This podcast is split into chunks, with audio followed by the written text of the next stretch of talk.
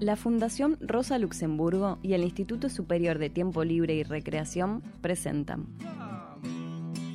La esperanza verdadera implica mi movimento en la historia actuando para rehacer el mundo. De Diálogos y Praxis, 100 años de Paulo Freire. Fora de, de rehacer el mundo con mi praxis ao lado de outras praxis, não há como ter esperança. É uma espera. Un podcast para reflexionar sobre la dimensión de su obra en las luchas y experiencias latinoamericanas. En esta serie de cinco episodios vamos a recuperar el legado de Paulo Freire, a partir de relatos y experiencias de educación y comunicación popular. Para reconstruir la historia de la militancia y las luchas rurales que se extienden desde los años 60 hasta nuestros días. ¿Cómo puede el pensamiento de Paulo Freire ayudarnos a reflexionar sobre los retos del mundo actual? ¿Qué hay de Freire en los lugares en los que no se habla de él? Episodio 3 escuelas de ciudadanía y formación de dirigentes.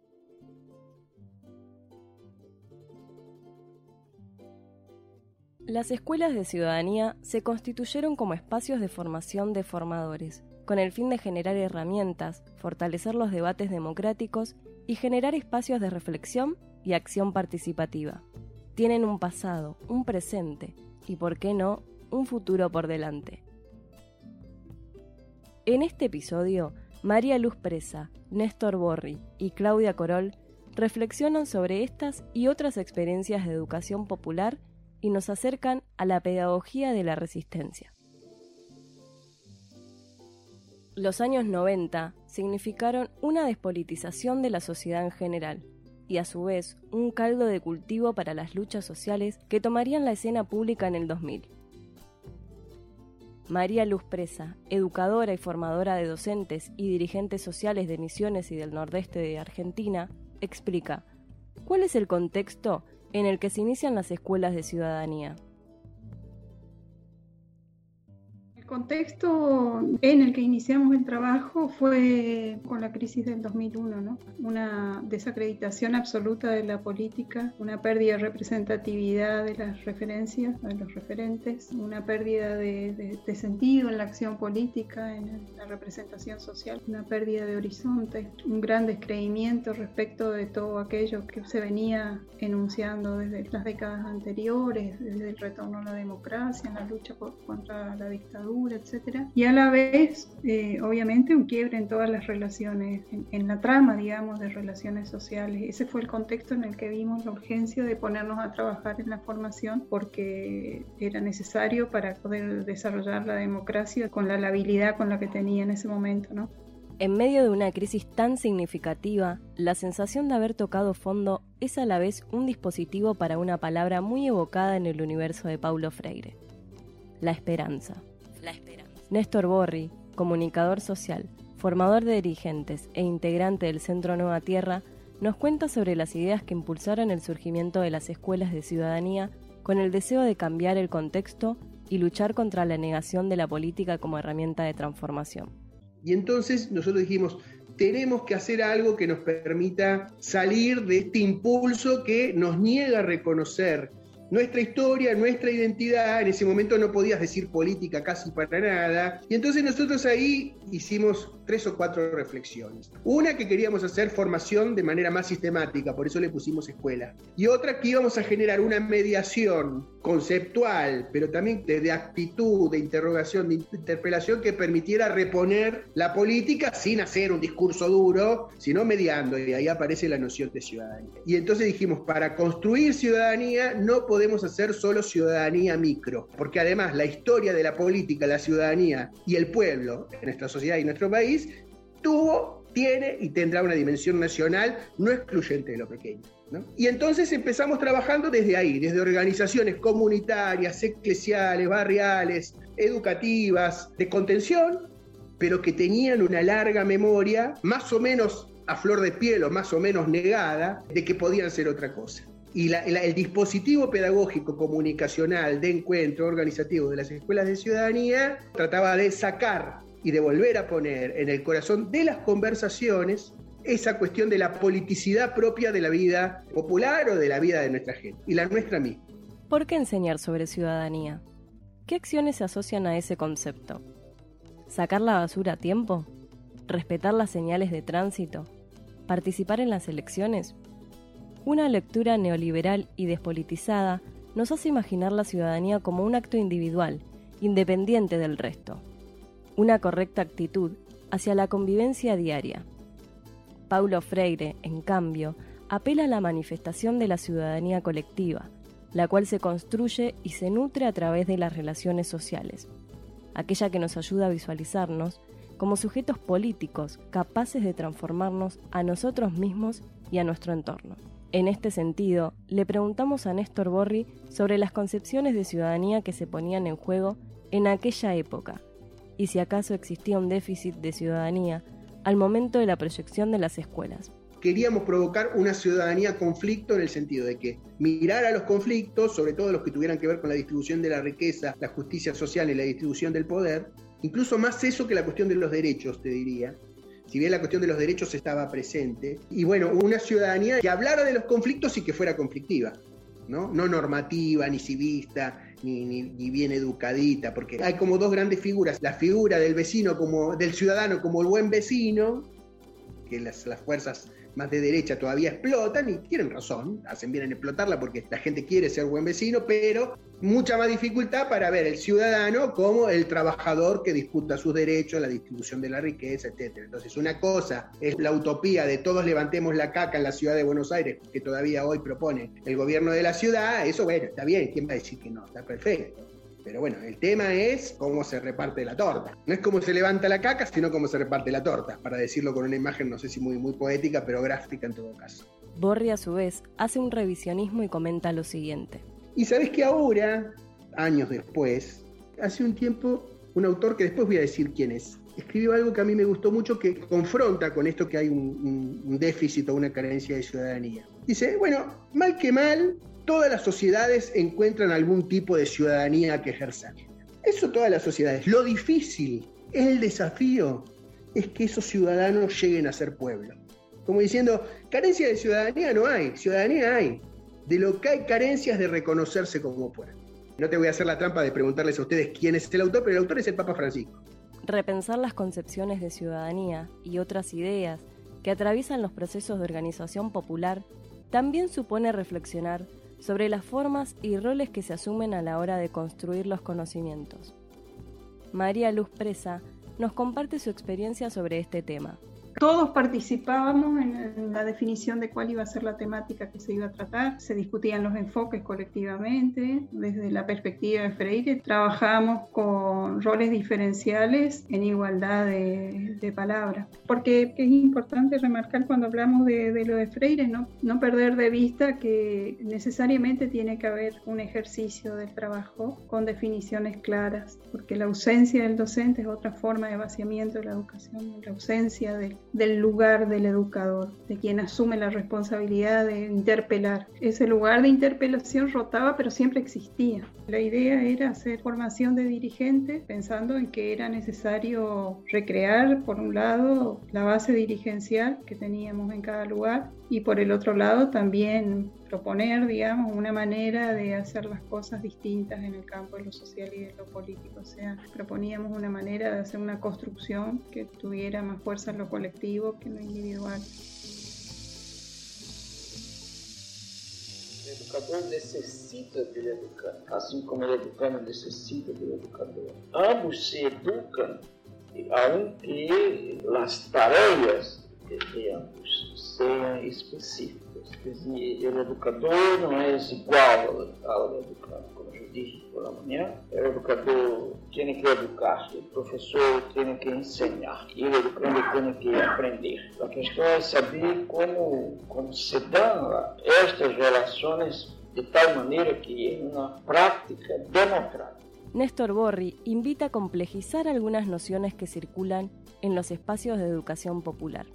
Bueno, es un clásico de la educación popular, que todos somos formados y formadores, ¿no? que todos nos estamos conformando, sin romanticismo, porque también teníamos un, esfuerzo grande de levantar las percepciones que las personas tenían sobre qué era formar pero al mismo tiempo poner nuestra mirada crítica, incluso haciendo algo que en la educación popular está mal visto, pero en mi concepción de la educación popular hay que bajar línea. Hay que bajarla bien, pero hay que bajarla. No hay que jugar a la coartada de lo que emerge, de lo que emerge. Si uno deja que emerja, emerja, está girando en falso, pero ¿no?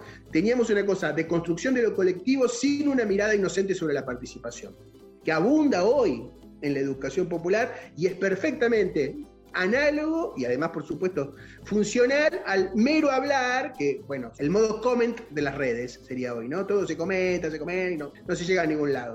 Mucho educador popular todavía tiene esa cosa que es sacrosanto respetar lo que dice la gente. Y uno diría, ¿por qué? ¿Por qué? ¿Por qué habría de ser sacrosanto? Cuestionar las ideas que circulaban en la formación de formadores era parte de la metodología propuesta, para no caer en romantizaciones que obstruyeran la discusión y la capacidad de organización que allí se pudiese gestar. En esta sintonía, Néstor nos cuenta qué pasaba cuando esta perspectiva atravesaba el intercambio entre participantes. La idea era siempre provocar, amistosamente, pero con fuerza también, ¿no? Sacudiendo y confiando en esto. Esta era nuestra cuestión pedagógica y es la mía personal especialmente. Yo confío mucho en la capacidad de respuesta del otro de comprender cosas complejas, de ser sacudido y de mover su propia ficha y en todo caso, si no le gustó, que me la devuelva. Quizás es una educación popular un poco más peleadora de, que, lo conveniente, pero algunos se tiene que enojar y eso es señal de que estás moviendo algo. Si todos están demasiado contentos, es que estás poniendo como una coartada. Incomodar sería. Incomodar. Algunas preguntas emergen a medida que traemos al presente acciones que son parte de nuestro pasado, pero que nos constituyen como actores históricos del cambio social. ¿Cuál es el legado de las escuelas de ciudadanía? ¿Qué impacto tuvieron en la vida colectiva e individual de quienes transitaron estos espacios? A continuación, María Luz Presa acerca algunas palabras que permiten construir un mapa sobre las influencias de esta experiencia en el campo político-social. La incidencia que tuvo fue diversa, múltiple y, e irregular también. Hubo momentos en los que las escuelas ciudadanías se constituyeron en, actores políticos, eh, como colectivo, digamos, con capacidad de palabra en cada uno de los lugares donde estábamos, participando en el debate público como escuelas de ciudadanía, porque habían sido muy masivas, muy importantes, con mucha, mucha fuerza, digamos. Así que hubo momentos en los que las escuelas de ciudadanía en sí mismas se constituyeron en, en con incidencia política en los pueblos, en los lugares donde estábamos. Y en otros momentos más bien se habilitó la participación y la posibilidad de inserción en el campo de la política o de lo sindical a personas individuales que se fortalecieron en ese proceso. Eso continúa hasta hoy, o sea, hay infinidad de compañeros que empezaron su formación en las escuelas de ciudadanía y que hoy ocupan lugares de representatividad importante, diputados, diputados nacionales, diputados provinciales, concejales. Paralelamente a las escuelas de ciudadanía, surgían al calor de las luchas sociales otras experiencias atravesadas por la educación popular. Pañuelos en rebeldía irrumpen el escenario político como una construcción horizontal vinculada con los procesos de emancipación que emergen en toda Latinoamérica. Claudia Corol, integrante de este espacio político pedagógico, nos cuenta un poco sobre sus orígenes. Pañuelos nació en el contexto de, la Universidad de las Madres de Plaza de Mayo. Nosotros, nosotras fuimos algunas compañeras convocadas por las madres, en su momento ya estábamos haciendo educación popular. Se creaba la Universidad Popular y nos dijeron, tienen que hacer una carrera de educación popular. Y nosotros dijimos, ¿cómo una carrera? ¿Carrera? Sea, ya empezó a hacernos ruido desde la palabra. ¿Carrera hacia dónde? En el marco de la Universidad Popular de las Madres de Plaza de Mayo generamos primero un equipo de educación popular que era parte de la universidad y que en algún momento, siendo parte todavía de la universidad, consideró que uno de los elementos fundamentales de la educación popular es la autonomía. Entonces, que aunque amábamos a las madres, necesitamos asumir nuestra propia autonomía, en ese momento todavía en el contexto de la universidad. Y fue así que buscamos un nombre, y claro, no nos salió tan autónomo, pañuelo, pero tenía ese dato de que nuestro símbolo no solo reivindicaba el pañuelo de las madres, sino todos los pañuelos de las distintas rebeldías, ¿no? Entonces nuestro símbolo, nuestro logo, ustedes van a encontrar el pañuelo de los zapatistas, el pañuelo de los piqueteros y piqueteras, el pañuelo mm, verde, la huipala, bueno, y otros símbolos. América Latina tiene una enorme experiencia de organización y luchas del campo popular, que fueron descriptas y analizadas, teórica y académicamente. Pero sin dudas es necesario recuperar la voz de quienes están siendo parte de esas historias, lograr construir un relato que reflexiona acerca de la práctica, para sistematizarla y así construir conocimiento desde el propio movimiento. ¿Es posible que la voz del campo popular sea relatora de su propia historia? ¿Cuál es la importancia de sistematizar las experiencias? Claudia Corol y María Luz Presa explican su visión sobre este tema. La sistematización de experiencias es el modo de teorizar con una metodología concreta desde la educación popular. Y esto tiene que ver con algo que nombraba al principio, que es la relación teoría-práctica. En la academia se está acostumbrada la gente a que hay también un lugar de saber, que hay algunas personas que saben mucho, yo no dudo que, sepan si han estudiado mucho, pero la propuesta de la educación popular sobre todo tiene que ver con la creación colectiva de conocimiento, porque es la manera de conocer con más profundidad lo que queremos y necesitamos saber para transformar la realidad. Estamos hablando de revoluciones. ¿Por qué de revoluciones? Porque no queremos ser una parte minoritaria de este sistema de explotación y de dominación capitalista, patriarcal y colonial. Todo lo que sabemos hasta ahora no nos alcanzó para hacer las revoluciones que necesitamos.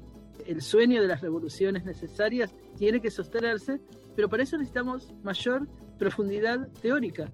Y la sistematización está ligada a poder construir colectivamente una mirada de la realidad más profunda y también un ejercicio de búsqueda de caminos que permitan esa transformación. En ese proceso podemos ir construyendo a los movimientos populares como intelectuales colectivos y a los educadores, educadoras e incluso a los militantes y a las militantes como intelectuales orgánicos de esos movimientos. La sistematización de las experiencias se hacía en cada lugar, cada uno de los equipos de trabajo y del colectivo hacía la, sistematización de su propia experiencia, hacía su lectura en cada uno de los lugares y a la vez eso se hacía a nivel nacional y se iban haciendo las rectificaciones, las modificaciones, las transformaciones que eran necesarias en el proceso que estábamos llevando adelante. Después dio lugar a publicaciones, a compartidas en espacios espacios internacionales, nacionales, foros, encuentros. El mismo proceso de sistematización fue muy formativo para muchos de nosotros que nos obligaba a tomar distancia de lo que estábamos haciendo, a dar cuenta frente a nosotros mismos y a otros de lo que estábamos haciendo. Creo que fue, fue parte de la formación.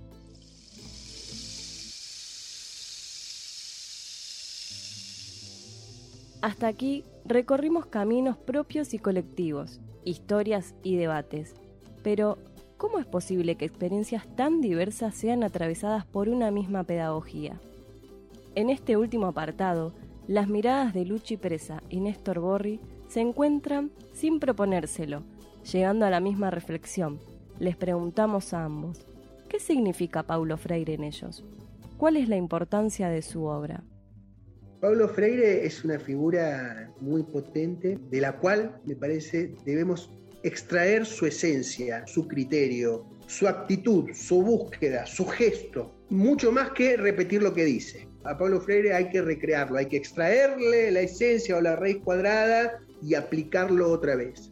Y eso en muchos casos puede incluir traicionarlo, porque si vos lo haces literal, si vos haces una traducción literal, la frase sale incomprensible al mismo tiempo hay que referirse a un sentido y aplicarlo para que otros lo entiendan, lo vivan, lo encuentren, lo construyan, lo experimenten. Y yo en eso creo que la pasión freiriana por la igualdad, por la reciprocidad, de creer en la igualdad de las mentes, en la igualdad de los corazones, en la igualdad de los sujetos políticos y en la capacidad cada vez situada, cada vez territorial, inscripta en la historia de, de un pueblo, de una patria, de un país, y hacerlo en esa unidad básica de la conversación humana donde indagamos qué es lo que nos pasa, eso sigue vigente con Paulo Freire y Paulo Freire nos invitaría a no solo a leerlo a él, sino a inventarla de nuevo.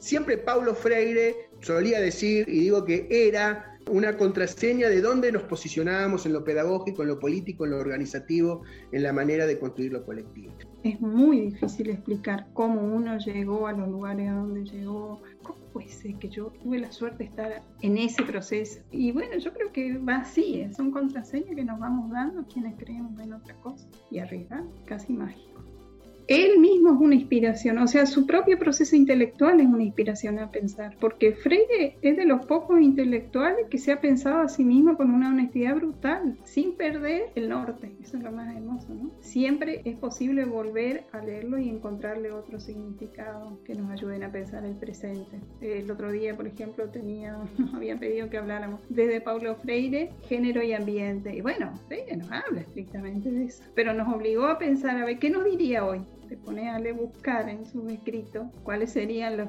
puntos centrales sobre los cuales podemos articular alguna idea respecto de esos temas, ¿no? Y los encontrar, porque es un clásico, justamente, porque ya trascendió su tiempo. Tiene cosas para decir en cualquier tiempo, Freire. Así que esa es su riqueza. Freire es un pensador potente, que tiene, tiene fundamentación filosófica, política, pedagógica, que yo creo que puede animar procesos de construcción en cualquier campo y se me ocurre que también en cualquier tiempo, porque no habla de lo pequeño, habla de lo grande y lo pequeño, habla de lo, de lo múltiple y de lo particular, habla de lo duro objetivo de las condiciones de vida y habla también de la construcción de la subjetividad, de la belleza, el sentido estético de la vida.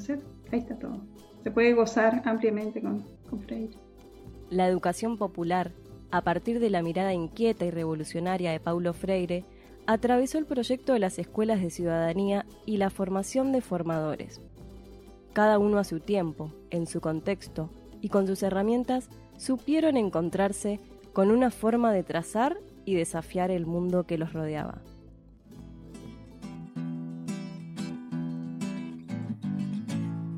De Diálogos y Praxis es una producción de la Fundación Rosa Luxemburgo y el Instituto Superior de Tiempo Libre y Recreación.